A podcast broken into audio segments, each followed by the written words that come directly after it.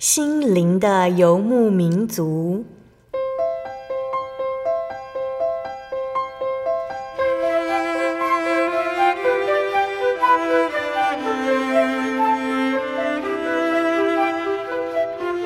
在这个谁都不管谁的后现代社会里，每个人的心灵都是游牧民族。成长的过程就是寻找的过程。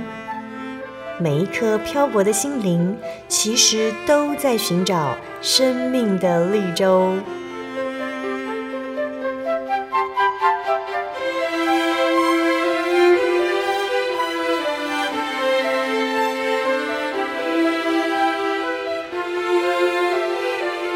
本节目由真耶稣教会台湾总会制作，欢迎收听。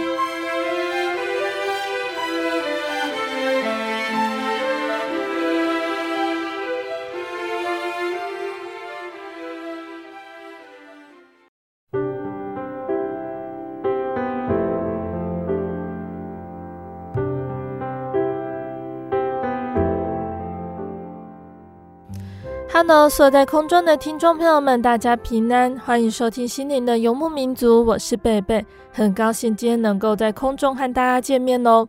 大家这个星期过得愉快吗？今天要播出的节目是第一千两百二十三集《小人物悲喜》，唯有耶稣掌管生命。节目邀请了真耶稣教会北台中教会的郑佩君姐妹，邀请她在节目中和大家分享她的信主经过，还有信仰体验。那佩君姐她来自于传统信仰的家庭，从小呢，她会和父母一同到庙里拜拜祈福。后来佩君姐接触到算命占卜，刚开始的时候很好奇未来，但是她也渐渐觉得，凡事都求问算命。人的一生难道都要因为算命师的话而起起伏伏吗？某一天，佩君姐和曾经工作的教会姐妹相聚，在这位姐妹的邀请下，佩君姐第一次祷告，感觉心里非常的平静平安，那就开始了佩君姐的慕道过程。相信听众朋友们也都很想聆听到佩君姐详细的分享哦。那我们接下来就请佩君姐来和听众朋友们分享她的见证哦。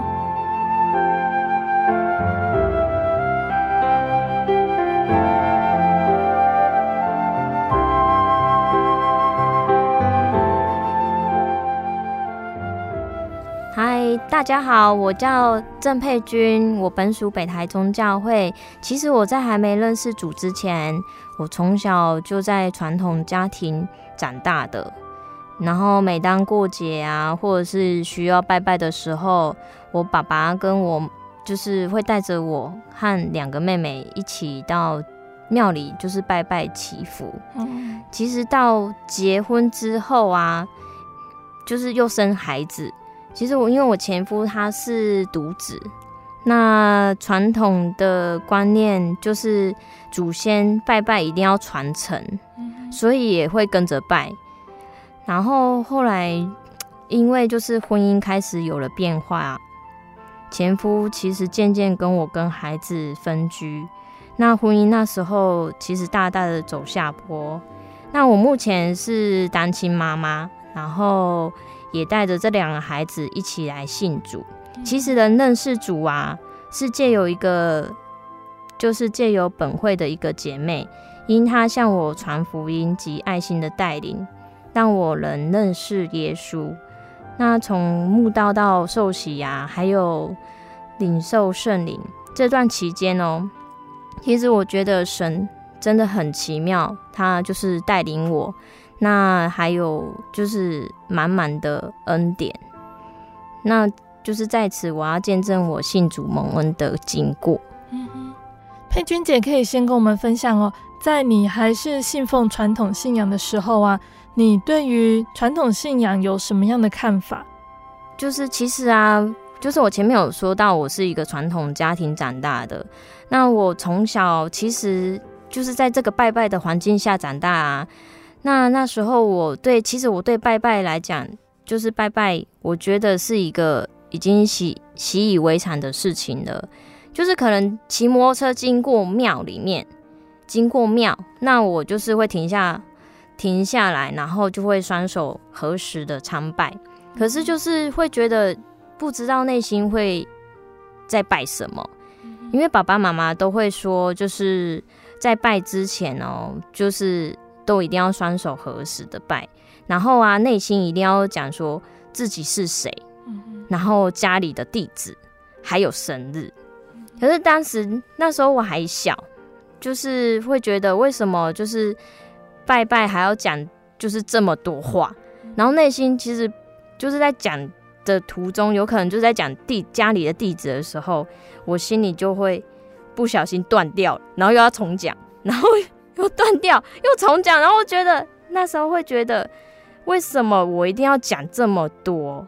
然后那时候其实心里会有一点小小的声音说，那如果是神，为什么还要再说这些话？那是神难道不知道我们是谁吗？还有心里需要些什么？那内心就是那时候很有就是疑惑，可是那时候因为就是是小时候，那随着时间和家人都就是这样子教我这样子拜拜嘛。可是渐渐的，就是时间过了，那也没有想那么多。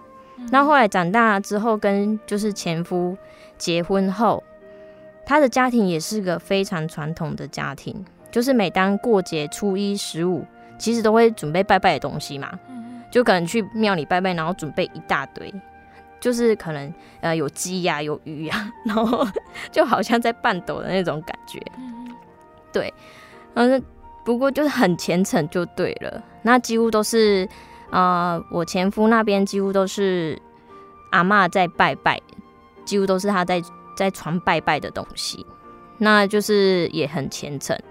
然后，不过他们家也有，也还蛮迷信算命的事情。嗯、那我前夫他们家人哦，他们还会自己学算命的技巧。然后因此啊，其实我嫁到我前夫之后啊，前夫家之后，更常接触庙里拜拜，也常常带我去算命。嗯、那哪里哪里的算命师很厉害，所以他就会带我去算，然后他自己也会去算。那我印象最深刻的是。其实我前夫他会为自己的未来或前途，一直去请教算命师要怎么样给方向。对，就是为了要赚钱嘛。然后当时啊，其实，在旁边的我，我非常好奇未来到底会有什么冲击嘛。那个时候，然后也会请那个算命师帮我算，但算命师都只跟我说一句话。他说：“你不要想太多，把自己的事做好就好了。”听完，其实仿佛觉得算命师好像算不出我未来，然后敷衍我讲这句话。其实现在想一想，我觉得那时候我觉得有神的保守啊，才不会有就是这么沉沉迷算命。对，然后我觉得很感谢神。然后又有一次，我公公很突然哦，因为他也他也很会算命。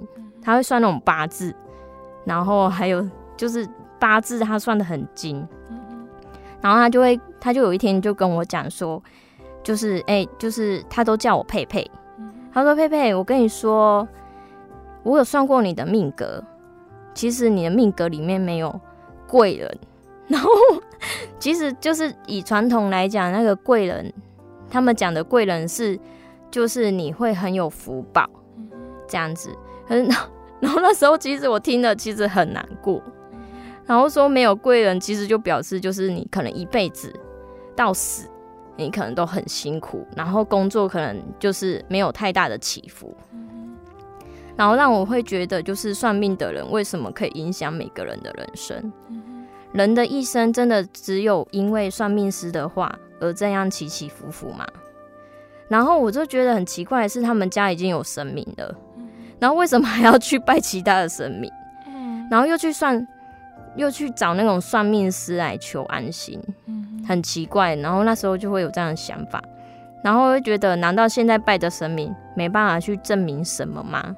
嗯，就这些疑惑，只有无奈的，就是反，就是因为毕竟就是嫁到夫家这边，所以就是只能就是用很无奈的那种感觉，就是继续拜下去。就是会觉得一是一种形式上的需要啦，并没有太大的成果这样子。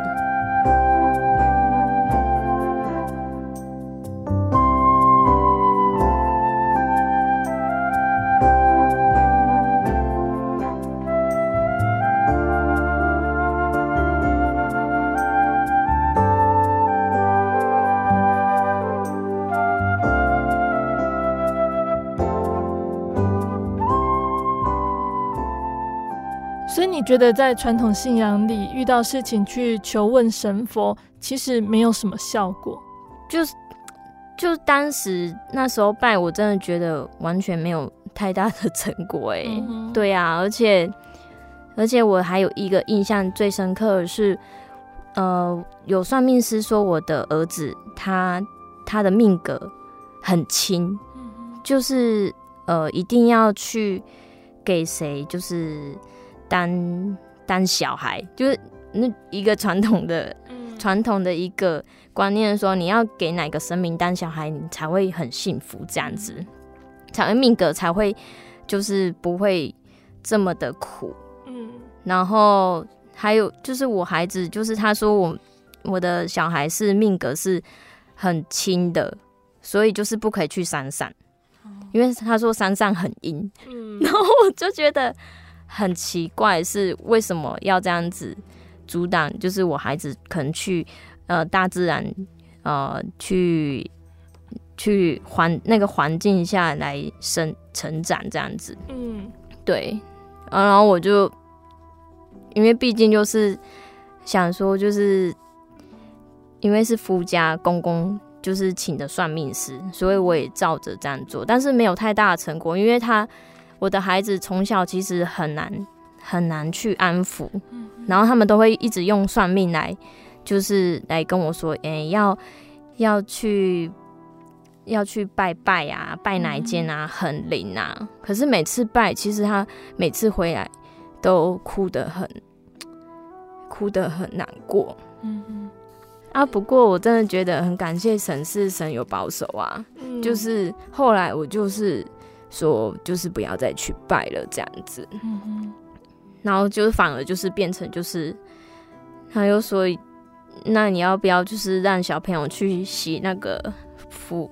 就是他们就会用一个很传统的，就是去去给算命师，然后算命师会有给符，那符其实就是会有，就是要烧，然后弄在水里面，然后让小朋友去洗，或者是喝，我就觉得很奇怪。那我就是，其实那时候只是让孩子洗而已，对。然后他说这样子小孩，小孩就是比较不会哭啊，或是很就很难带。那当时其实真的有一点效果，就是会觉得哇，好像好像这样子洗，好像有一点，就是不会这么的皮，或者是呃，毕竟是孩子嘛，孩子其实都会有一个皮的过程和调皮的过程。嗯，那。也不叫不会这么爱哭，可是那只是一阵子而已。那到后面他的他的状况越来越不是这么的稳定，反而就是就是我会被这个孩子呃受影响啊，那个情绪会被受影响，反而就是会有一点比较粗鲁的一些形式的处罚这样子。嗯，然后我真的觉得就是从我从小。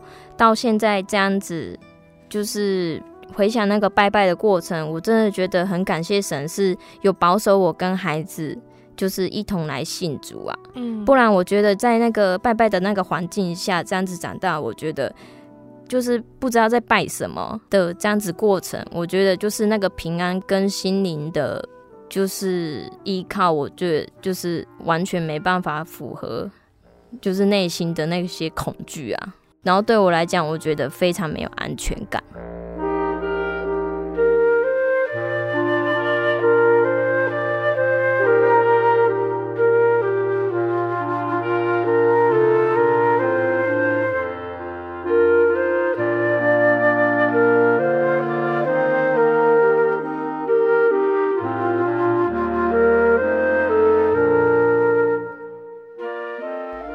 佩君姐有接触过基督教或者是基督徒的经验吗？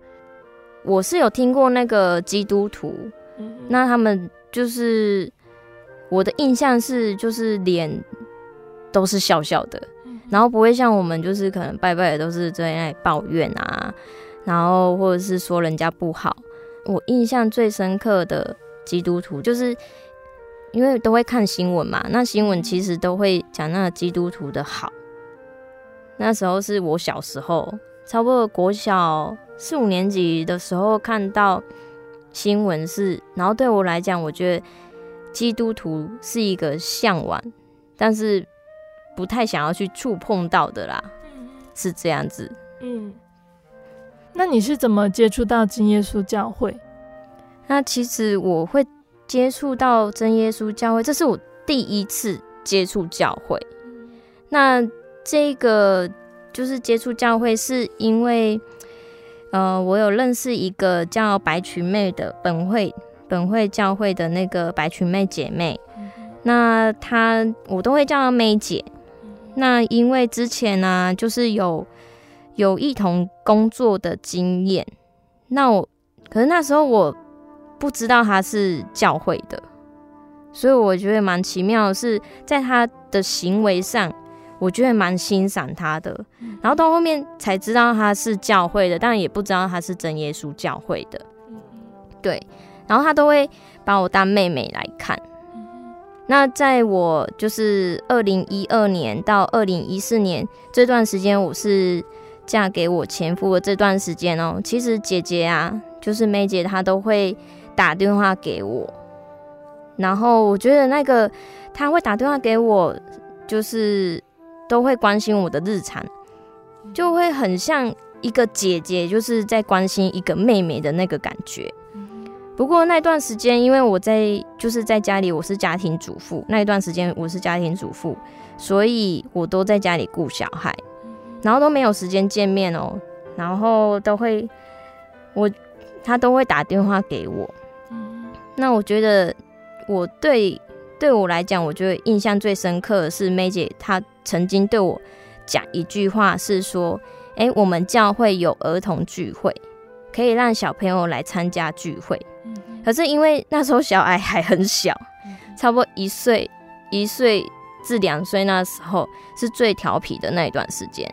那我觉得，呃，不想来教会，其实我也是，呃，会怕孩子会吵到别人。”因为我想象中的那个教会是，哎、欸，你是去去那里，就是听听人听那个上面的牧师啊讲什么讲什么，嗯，来这样子。因为电影都会演嘛，嗯，那我就是没有想说，呃，我要来教会，而且那时候是因为在传统信仰的家庭，嗯，所以也没有特别的想法和动力带孩子去教会这样子。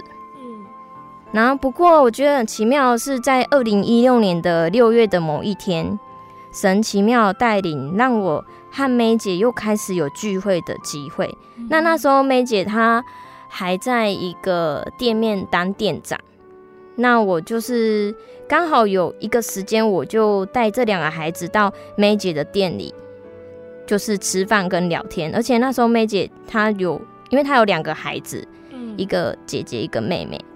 那我们就带，我就带着这两个孩子一起跟他一起聊天，然后那，然后孩子们有自己的聚会聊天的时间和玩，嗯，然后我觉得很奇妙的是，就是在聊天的过程中，梅姐她就很顺很顺的，就是跟我讲一句话，她说：“哎、欸，那个佩，她说叫我佩，她说佩，你要不要一起祷告？”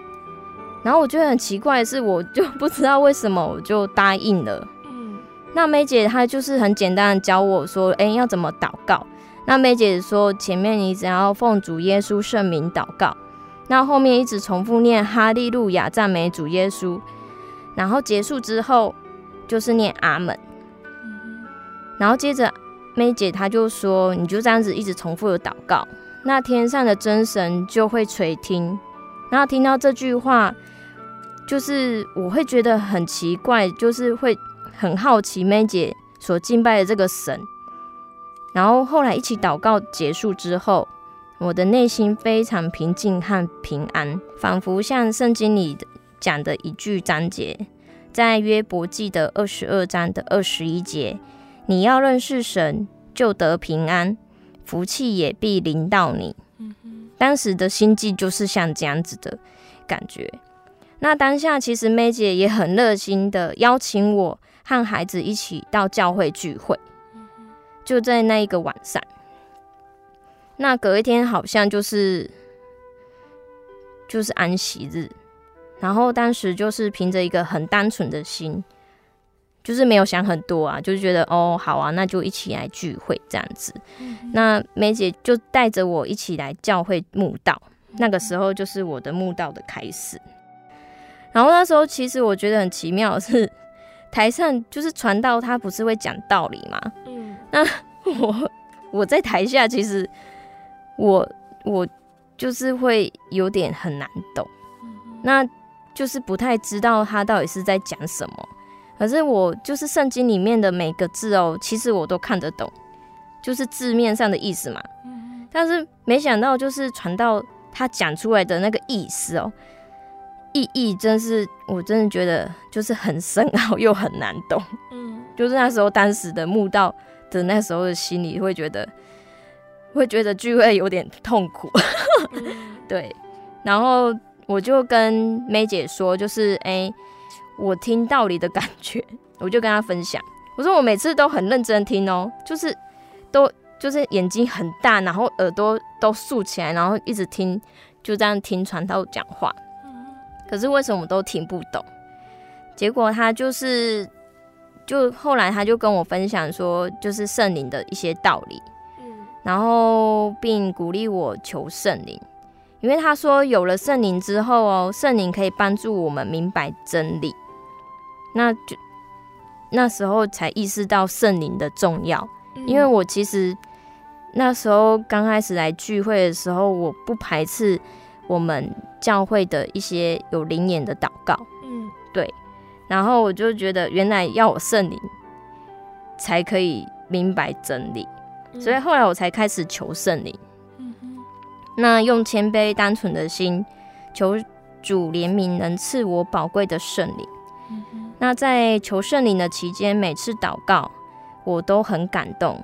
那感动的期间，其实会对过去种种不对的行为向神忏悔。就像过去，其实我还没认识神之前哦，其实我对长辈讲话都很大声，因为就年轻嘛。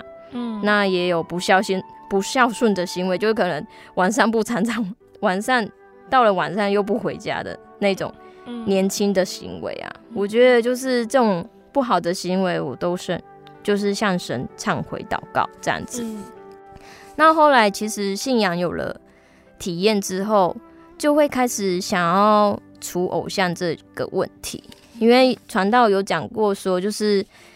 就是开始信主之后，其实你要跟着主的话，就是身边的一些符咒，还有就是偶像的东西，就是呃神明有关的那个求平安符的，就是要开始除去。那时候我才开始思想说，哎、欸，要要开始除偶像。嗯，那我先就是。首先，我就是先可以着手，就是将我和孩子身上的偶像和平安符，可以可以拿得到的，就奉主耶稣的名将他们一一除去。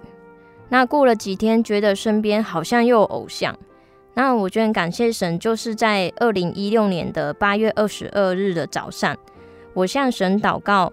奉主耶稣圣名祷告，那哈利路亚赞美主耶稣，一直重复哈利路亚赞美主耶稣这样子的祈求，求神可以帮助我带领我。然后那时候我还没有灵眼哦，那我觉得很奇妙的是，神让我真的找到最后一个偶像。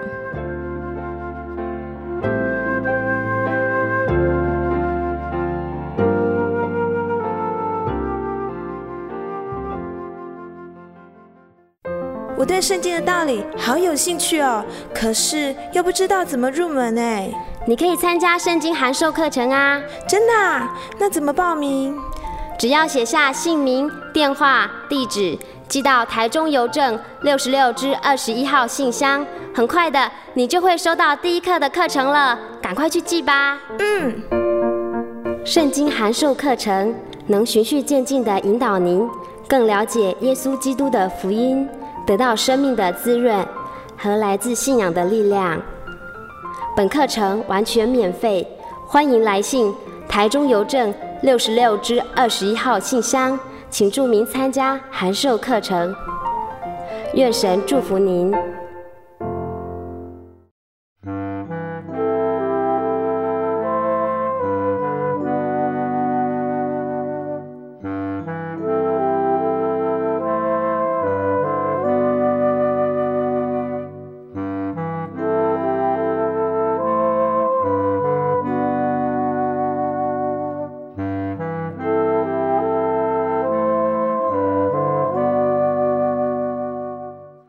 听众朋友们，欢迎回到我们的心灵的游牧民族，我是贝贝。今天播出的节目是第一千两百二十三集《小人物悲喜》，唯有耶稣掌管生命。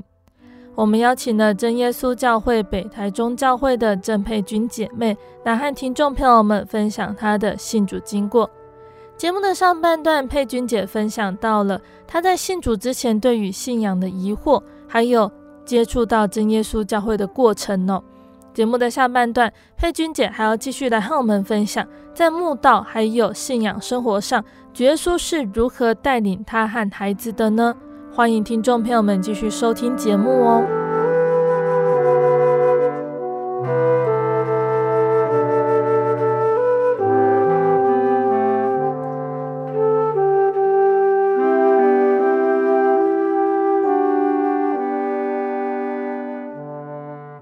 那靠主就是把这个偶像除掉之后，后来就是下午打电话给梅姐，其实我们都会相约一起祷告。嗯，那用电话来一起祷告，可能祷告了十十到十五分钟，因为那时候我祷告没有这么惨。嗯，所以他都会说，哎、欸，就是佩，你要不要一起打？就是他都会打电话来相约跟我一起祷告。然后那时候我们就是相约一起祷告，求圣灵，那求神带领。不过那一次的祷告，我觉得感觉很奇妙，那也很感动，那一起就是一直在流泪跟哭，嗯，那舌头就会开始的不自觉的，就是像火焰般的一直在跳动，很奇妙的，就是当直接这样子跳起来，那身体也跟着一起一直在震动。这一次的祷告，就是我跟梅姐都很感动。那我自己也觉得好像有得到圣灵诶，那梅姐也觉得哇，你的那个好像有一点灵眼这样子。可是因为我们不确定那个到底是不是圣灵，所以梅姐就是其实她是建议我到就是到教会的时候祷告，再请传道鉴定这样子。然后在有一次的安息日聚会的祷告，我用一个很谦卑的心来到台前求圣灵。那祷告完后，黄耀宗长老对我说：“你好像有圣灵，但灵眼还不够清楚，需要继续加油。”他这样对我讲之后，让我非常的又更渴慕求圣灵这一段日子。那有了体验之后，我也开始积极带孩子来一起慕道。那孩子那时候就是。那时候还很小，所以是从幼幼班开始，开始当一个小小慕道者。嗯，那感谢主，就是有神的爱的带领之下，其实在，在在同年二零一六年的八月十四号，我那一天我做了一个梦。那根据梦的内容，我问了妹姐一个问题，说：二零一六年的受洗是不是在十月？他很惊讶的回我说：“嘿，你怎么会知道是在十月？”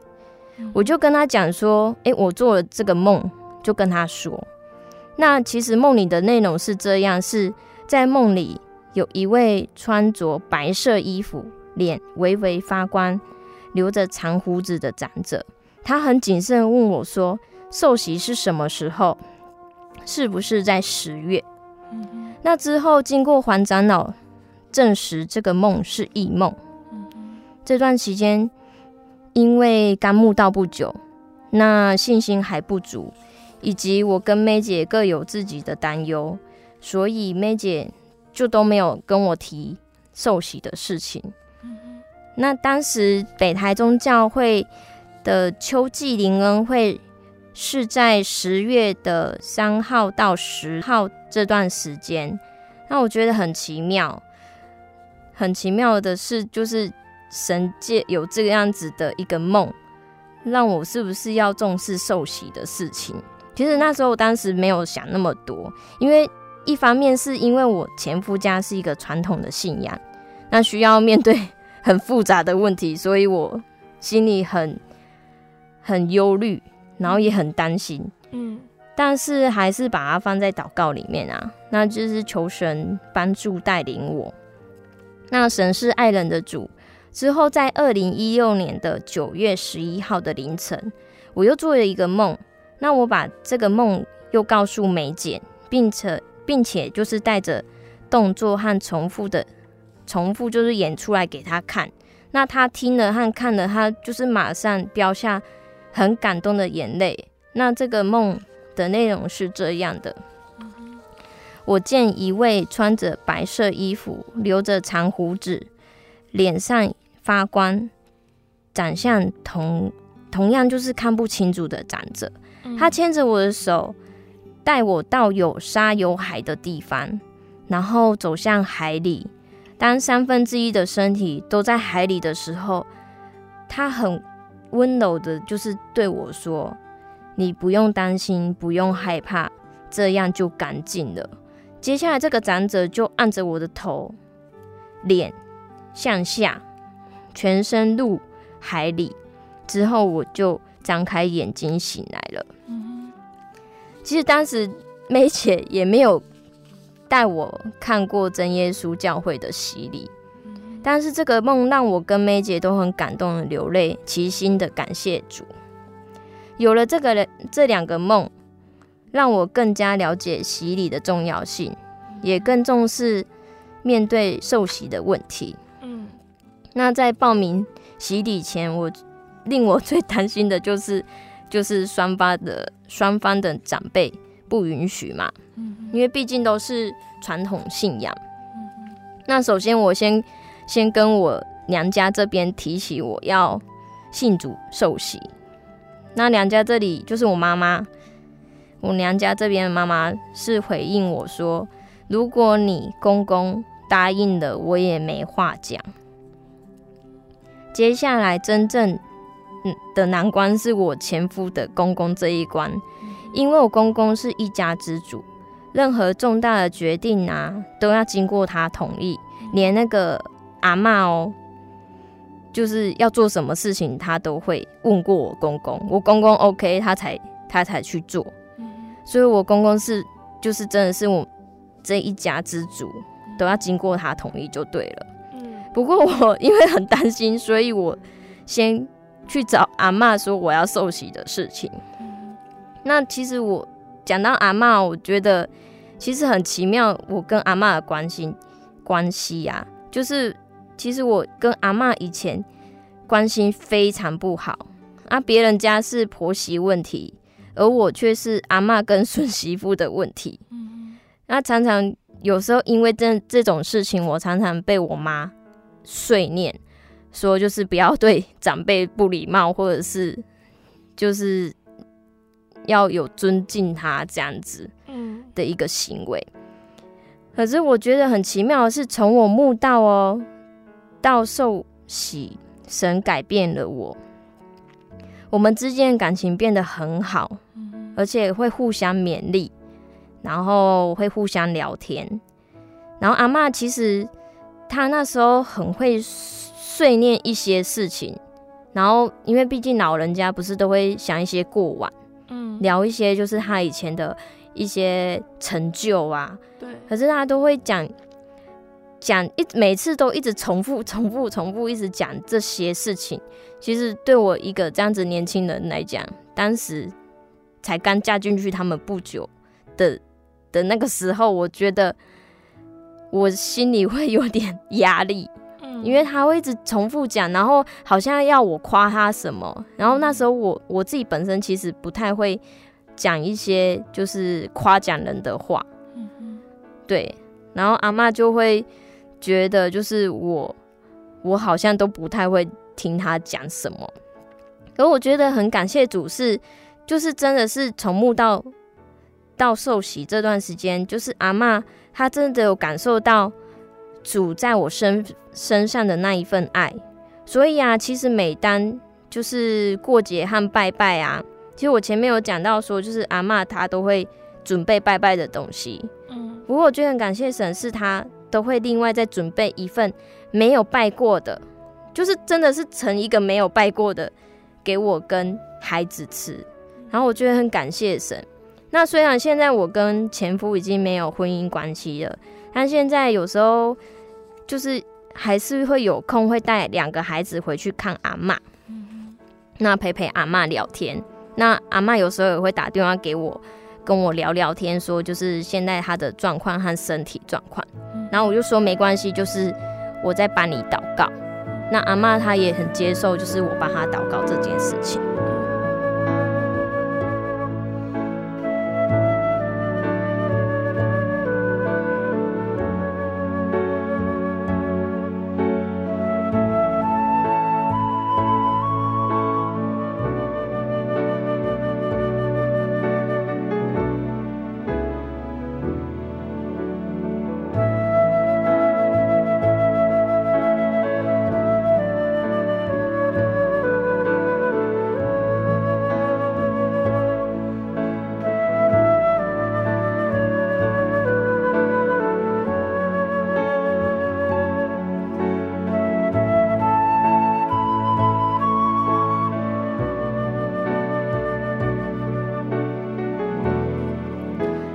当时虽然阿嬷心里就是很担忧，后续没有拜拜传承这件事情，因为前夫是家里的独子嘛，那信仰需要传承。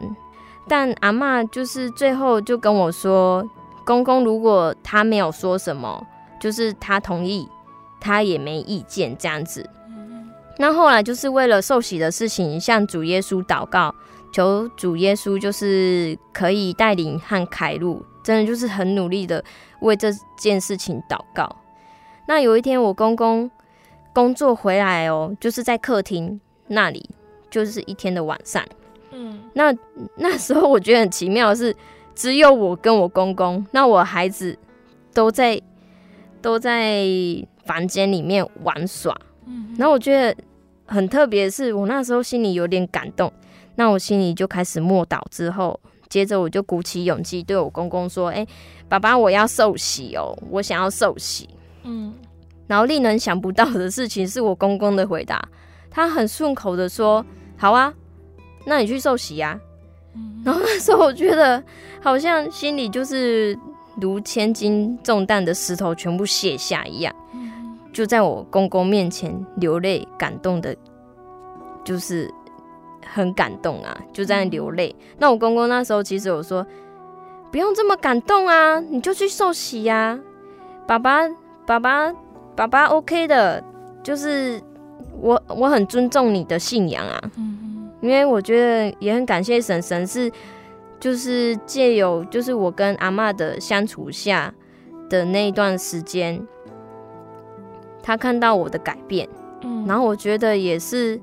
很感谢神是这样子，就是神借由这样子，爸爸答应我去受洗，我真的觉得真的是恩典很很满满出来，就觉得很奇妙，就是连爸爸都这样子开头开口了，真的是神开路啊！嗯，那内心就是满满的感谢主，感谢主就是奇妙的开启我受洗的路。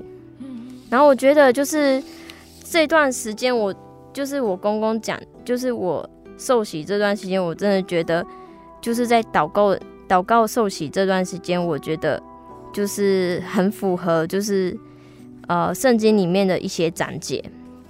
那是在诗篇的六十二章的八节，你们众民当时时依靠他，在他面前倾听吐意。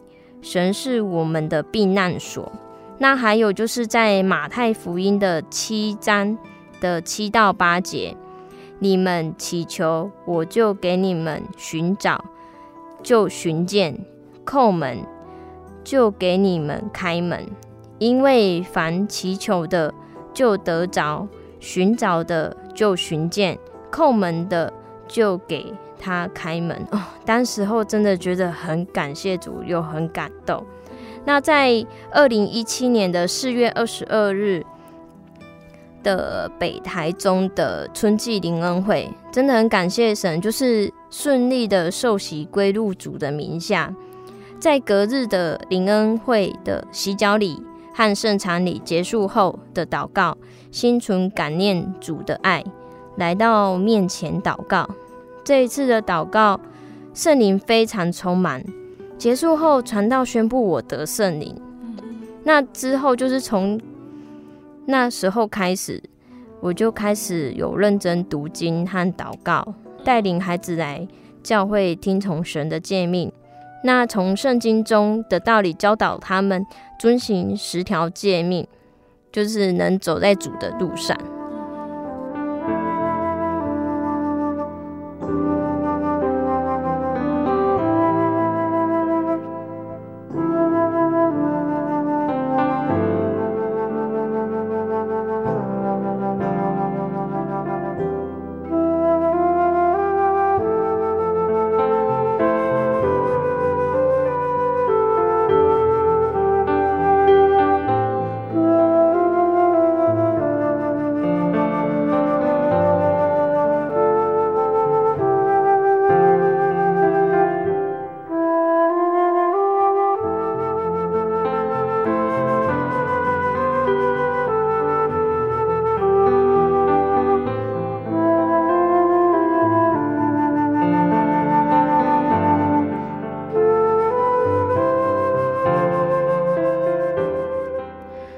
佩君姐分享到受洗的部分呢，只有佩君姐自己先受洗哦。对，那孩子的部分，你是怎么和孩子讨论，他们想不想受洗，并且怎么和家人沟通，让小孩也一起接受大水洗礼呢？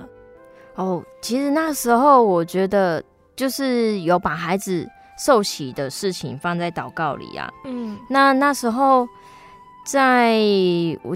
就是我有把它记录起来，是在二零一九年的二月十一号的晚上哦、喔。嗯、可是是那个时候是已经十点多了。嗯，那其实我跟孩子在睡觉期间，我们都会闲聊一下。嗯，因为我们都会祷告，睡觉睡觉前祷告完，然后就是会躺下之后，就是会开始思想自己呃今天做了什么事情啊。嗯，然后。然后我觉得那一天是很特别的事，就是我们一起祷告完之后，那我们就开始审视自己的行为，然后跟孩子，我我那时候就跟孩子一起讨论说，哎，我们今天我们是不是要检讨自己，要怎么样改进啊？然后我也问我大儿子，我大儿子叫做志刚，嗯，那对于去教会，我就我就有一个思想说，那。你去教会是因为妈妈带你去才去的吗？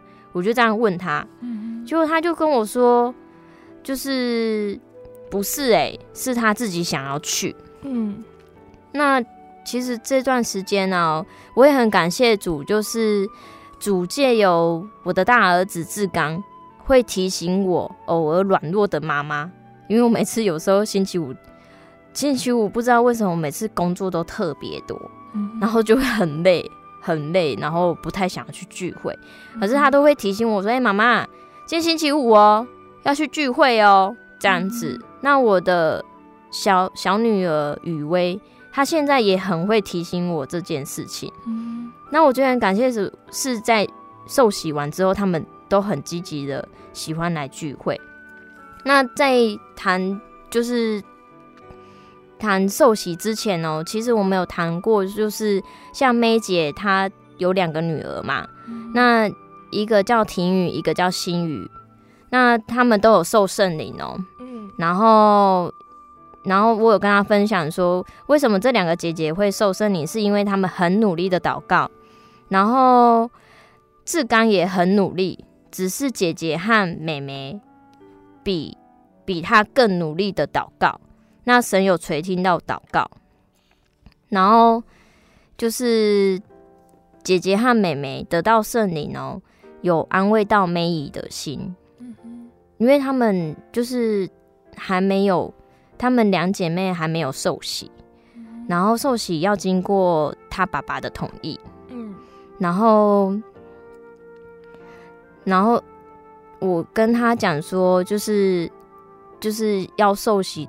现在要受洗，是因为就是我有跟我志刚志刚这个大儿子讲说，我现在有跟爸爸讲好了，因为这个时候我已经跟我先生已经没有在一起了。嗯，那我就是就是有就是有跟他也有跟他提到这一点啊，因为毕竟是孩子的爸爸嘛。嗯，那我前夫就是也很尊重我啊。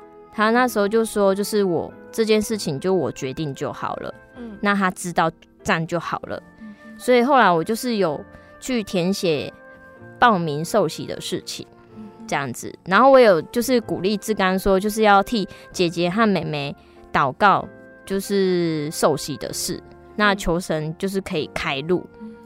那我是有问他说，那你为什么想要去教会？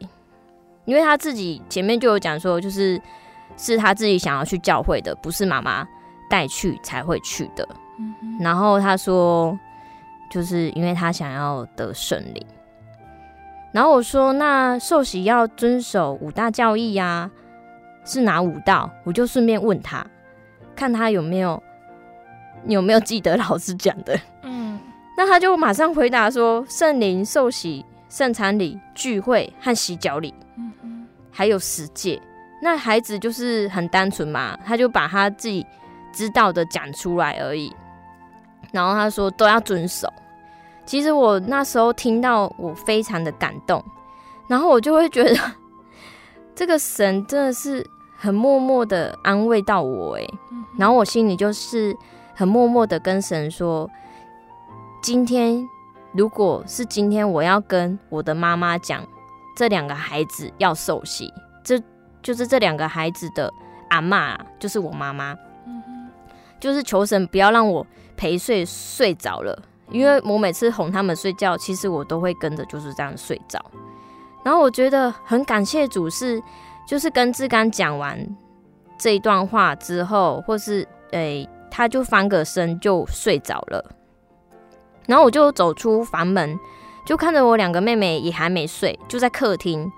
然后我妈妈那时候当时正在晒衣服，然后还没有到客厅。然后内心就是很感谢主，就说哇，还好我没有睡着，这样子我才有机会可以就是跟我妈妈讲说，就是我帮孩子报名受洗这件事情。可是那时候已经很晚了，已经到了隔夜，就是。二月的二十二号的半夜的十二点三十分，十二点半那时候，嗯，然后 因为他们在看连续剧，所以他们就是在追剧，就是现代人都会追剧。可是我已经就是看到有点累了，然后我在心里面一直一直默祷，一直默祷，就是不要让我有这个心境去看这个连续剧。然后后来他们终于看完了。然后要准备睡觉，然后就是去上厕所，就最后我妈妈就进去厕所里面，然后我就在外面默默的，就是在那里默祷求神，就是带领我可以说孩子受洗的事情。那后来我妈妈上完厕所之后出来，我就马上就是开门，就是没有没有一点点的思考的那个考虑，就是马上。就是跟马上就说出，呃，妈妈，我已经帮我孩子报名受洗了哦。那我妈其实那时候的脸是非常严肃的。其实我很害怕我妈，对，因为我我妈是真的是很辛苦带领带养带我跟我妹妹一起长大的，真的是她是一个呃非常严肃的妈妈。然后我就是每次我要跟她讲什么事情，我其实都很紧张。然后我就是一直一直在外面一直默祷，因为我妈有时候会讲出一些让我很伤心的事情，很伤心的话。然后我就讲的这句，就是呃，我要帮孩子受洗这句话，我妈的脸就很就是不好看，就对了。然后可是我觉得很感谢主，是我妈妈她只有回我讲说，那就跟你说这么多了，你还是这样决定，随便你了。她就这样跟我讲，哎，然后我就哦，就是我妈见我这样讲，因为其实之前之前在我受洗之后，我一直希望我的孩子也可以跟着我一起受洗，嗯、我就一一直有跟我妈妈讨论这件事情，嗯、但是每次讨论，她都会说。可不可以等孩子长大再自己决定要不要受洗？等下，等下他们长大后悔怎么办？可是我很相信是从小受洗，神会看顾这些孩子，那带领他们会一路跟从主，在主的道路上，虽然一定会有辛苦和患难，但我相信神会带领这两个孩子，在信仰中体验到神是多么爱护他，内心充满感谢与。恩典和平安，每次患难后都会有神的美意。那先求神的国，再求神的义，这样。然后后来我有在跟我妈讲一些说，呃，我只单纯的就是跟她讲说，孩子很羡慕跟其他孩子一起上台献诗，他们很羡慕，很渴望。那只有受洗过的人才可以。去上台献诗，然后我想说，我现在可以自己决定了，所以我就把他们报名受洗。那最后我很感谢主，那我说出了我从来很久已经没有跟我妈说的，就是“妈妈，我爱你”。就帮我妈妈关上门、关灯后，就回到我房间，就是跪下祷告，感谢神，然后流泪这样子。我觉得那真的是非常喜乐的那种感感动的祷告，然后就是喜就是感谢神可以开路，然后持续就是还是一样为孩子领命祷告，那求神可以添加我的信心。我很感谢神是在二零一九年的三月三十日，在北台中的春季灵恩会，那志刚跟雨薇也顺利的。受洗归入主的名下。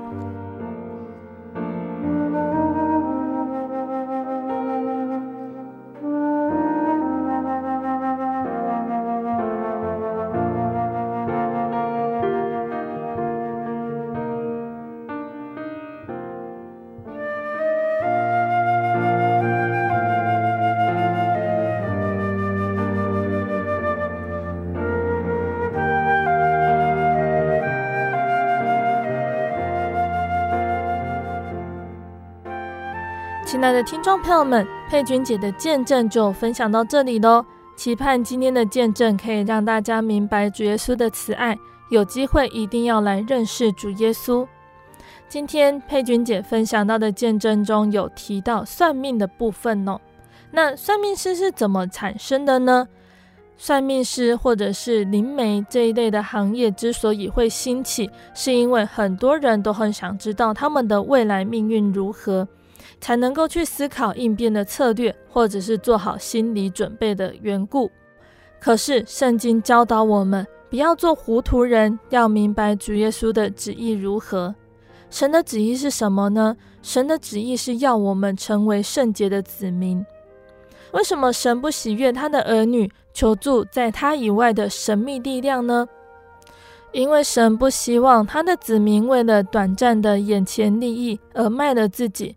这里卖的自己呢，也就是和魔鬼去打交道。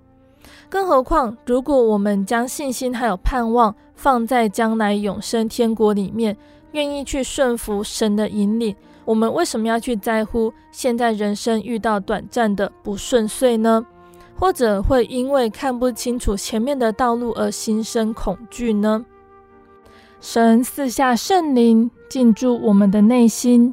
让我们可以随时透过祷告、读经来明白神的旨意。我们要尊重神对于生命的主权，接纳神成为我们生命的救主，专心仰赖耶和华，不依靠自己的聪明，在所行的一切事上认定他，他必指引我们的道路。最后呢，贝贝要来和听众朋友们分享一首好听的诗歌，这首诗歌叫做《感恩的祈祷》。